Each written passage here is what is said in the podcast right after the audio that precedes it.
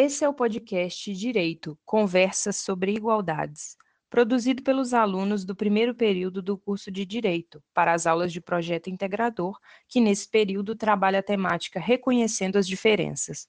Eu sou Atna Ribeiro.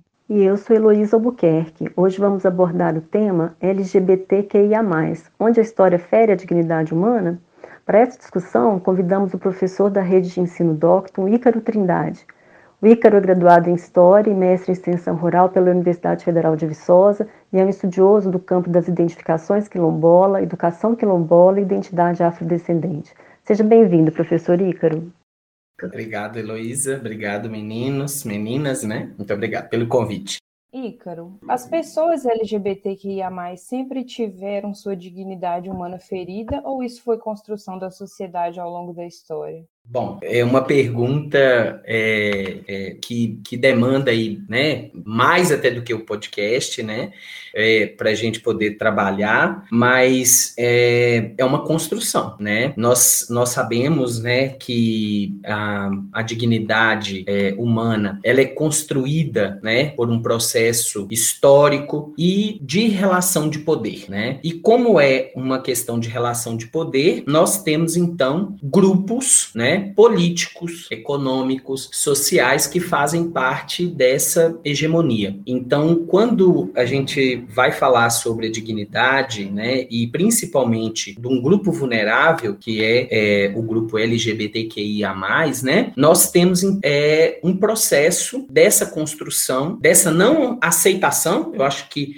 o grupo tem essa ideia, né, o grupo, digamos assim, da relação de poder, o grupo dominante, né, nesse sentido, tem essa ideia de que nos deve aceitar. Tem toda uma discussão que a gente pode fazer entre essa palavra, né, a aceitação, não é esse é o termo, né, não é essa a lógica, mas a gente sabe que sim, a dignidade, assim como o processo da não dignidade, né, concedido, protagonista desse grupo, é estabelecido aí por uma relação de poder e construído historicamente por esses grupos que dominam aí de uma certa forma forma a hegemonia né, é, da sociedade. Isso que você falou esclarece muito sobre esses grupos dominantes terem essa influência muito forte, né? A gente vê isso muito na sociedade. Então eu te pergunto, em que ponto da história a sociedade começou a ferir a dignidade dessas pessoas e quem foram esses grupos dominantes, os primeiros atores desses graves desrespeitos à pessoa humana? A ideia da dignidade, juntamente com a ideia de sexo, ou sexualidade, ou identidade de gênero, vem com toda a carga desse processo processo no período medieval por conta de uma questão moral, religiosa e de poder, relações, né? Posso dizer antes, sim, mas esse processo da falta de dignidade, talvez nesse momento, seria o mais correto. Também nos chama atenção a presença do patriarcado ao longo da história, que se relaciona muito até com o que você falou, né? Que uhum. vem dessa medievalidade, construção tanto da religião quanto da moral que se construiu ali. E isso influenciou as ações das sociedades, construindo uma visão machista e com autoridade moral. Como o patriarcado, então, influenciou nas suas palavras e ainda influencia na dignidade das pessoas LGBTQIA+. O patriarcado, ele se inicia, eu acho que, sim, é importante a gente entender que, tão longe quanto a história moral ou da falta de dignidade do LGBT, eu acho que muito mais grave, e aí, gente, eu vou dizer uma coisa, é, os youtubers, os Instagram, né, é, neuróticos estão fazendo isso com uma maestria sensacional. Eles usam todos os artifícios, ganham dinheiro e conseguem trazer para essas crianças argumentos que as crianças se sentem mais palatáveis para falar, os pais ou as mães se isentam de talvez discutir. Eu gostaria de acreditar muito nisso, se é que esse discurso não veio da própria família, porque tem um debate entre o senso comum e mesmo teorias, leituras, análises, dados, mas o senso comum está vencendo porque o patriarcado está embutido num processo educacional desde sempre, né? Assim, eu tenho um processo que se arrasta nesse nessa lógica patriarcal e aí a gente tem um problema grave, né? Eu acho que é isso.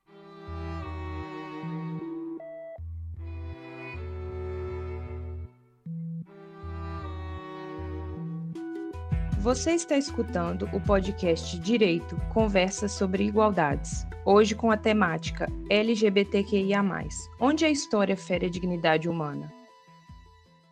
Vamos continuar. Ícaro, é, na condição de, de estudantes de, do curso de Direito e, e, sobretudo, estudantes ainda do primeiro período do curso de Direito, nós, até o momento, percebemos que não existem muitas normas no Brasil de proteção aos direitos das pessoas LGBTQIA+. Na sua opinião, isso é um fator que promove a ofensa à dignidade dessas pessoas? Sim, na, na, na minha opinião, né, e, e na opinião de todos que são do movimento, que trabalham dentro desse processo identitário é, de gênero, nós sabemos que a falta de, eu não vou dizer nem a legislação, mas de um olhar do legislativo para com essa, para com para o nosso grupo LGBTQIA+, tem causado cada vez mais e assustadoramente o processo de morte mesmo. Nós estamos falando de um genocídio programado pela população LGBTQIA+. Programado que eu digo é, é, é fato dado que se mata,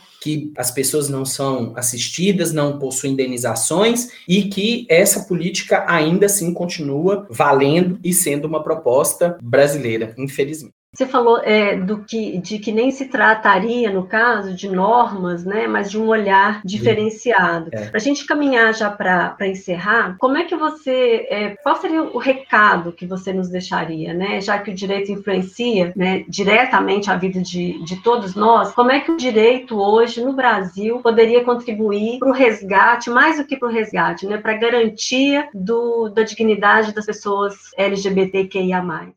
Nessa, nessa, nessa visão, né, Heloísa, igual eu tô te dizendo sobre o olhar, eu como educador, eu percebo que é, se não fizer um trabalho de base, nós não conseguimos movimentar uma política fora a base, né? Não, é, não adianta ter, por exemplo, né, eu acho que fica aí um exemplo bem claro, não adianta ter, por exemplo, a, a descriminalização da LGBTQI-fobia, por exemplo, exemplo, se eu não tenho como resolver questões sociais envolvendo, né? Quando eu falo, por exemplo, desse olhar, são olhares simples. A lei, ela não é nada se ela não olhar para a sociedade o quanto ela está sendo alterada. E na sociedade há uma alteração. Eu lembro que eu li um texto uma vez, nunca mais esqueci essa frase. A, o direito prescreve o que a antropologia descreve, né? Então, ou seja, a sociedade sendo descrita dessa forma, não tem jeito de voltar atrás. Não adianta alguém falar que vai pegar um texto, um livro e vai fazer e a lei vai ser assim, papapá. Beleza, ótimo. Mas do lado do seu filho, você pode colocar ele numa bolha,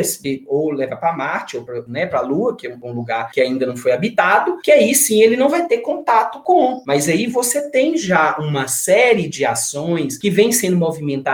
Claro que ainda um pouco, né? Nós temos todos um, todo um problema com relação ao, protagonismo, mas nós estamos alcançando esse protagonismo. As falas já são feitas, as leis já existem e as pessoas vão começando cada vez mais a se enxergar dentro desse processo. Não tirando aqui duas informações importantes. Uma, a questão de o acesso ainda é muito difícil às pessoas LGBTQIA+, né? Então, assim, nós temos uma recusa muito grande desses espaços receberem e quanto mais você, é, como mais você se afasta, né, das letras, você tem um problema ainda maior, né? Então, as travestis travestis, os, os transexuais ainda enfrentam maiores problemas do que eu, enquanto uma classe privilegiada, ainda me vejo como privilegiado. Então, olha, né, quando eu falo isso, eu estou dizendo assim, olha, eu tenho que pensar também nessa categoria junto comigo e como que eu, nesse lugar de privilégio, posso fazer isso, né? Então, isso é uma coisa importante. E segundo, não descontextualizar politicamente o Brasil dentro dessa proposta, né? Então, nós estamos falando de uma política transfóbica, né? E, e sexista, racista e que é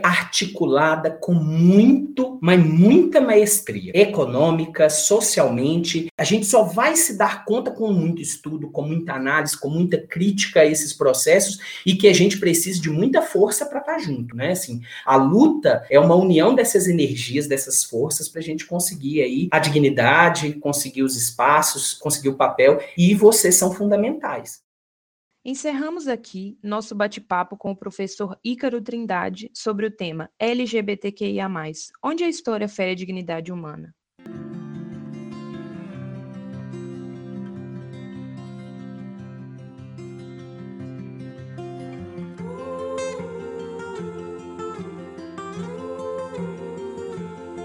Esse podcast foi produzido pelo grupo Escritório de Advocacia Fictício Garcia Ribeiro Advogados Associados, composto pelos advogados Marcelo Oliveira, Morgana Garcia, Heloísa Albuquerque, Rafaela Félix e Atna Ribeiro.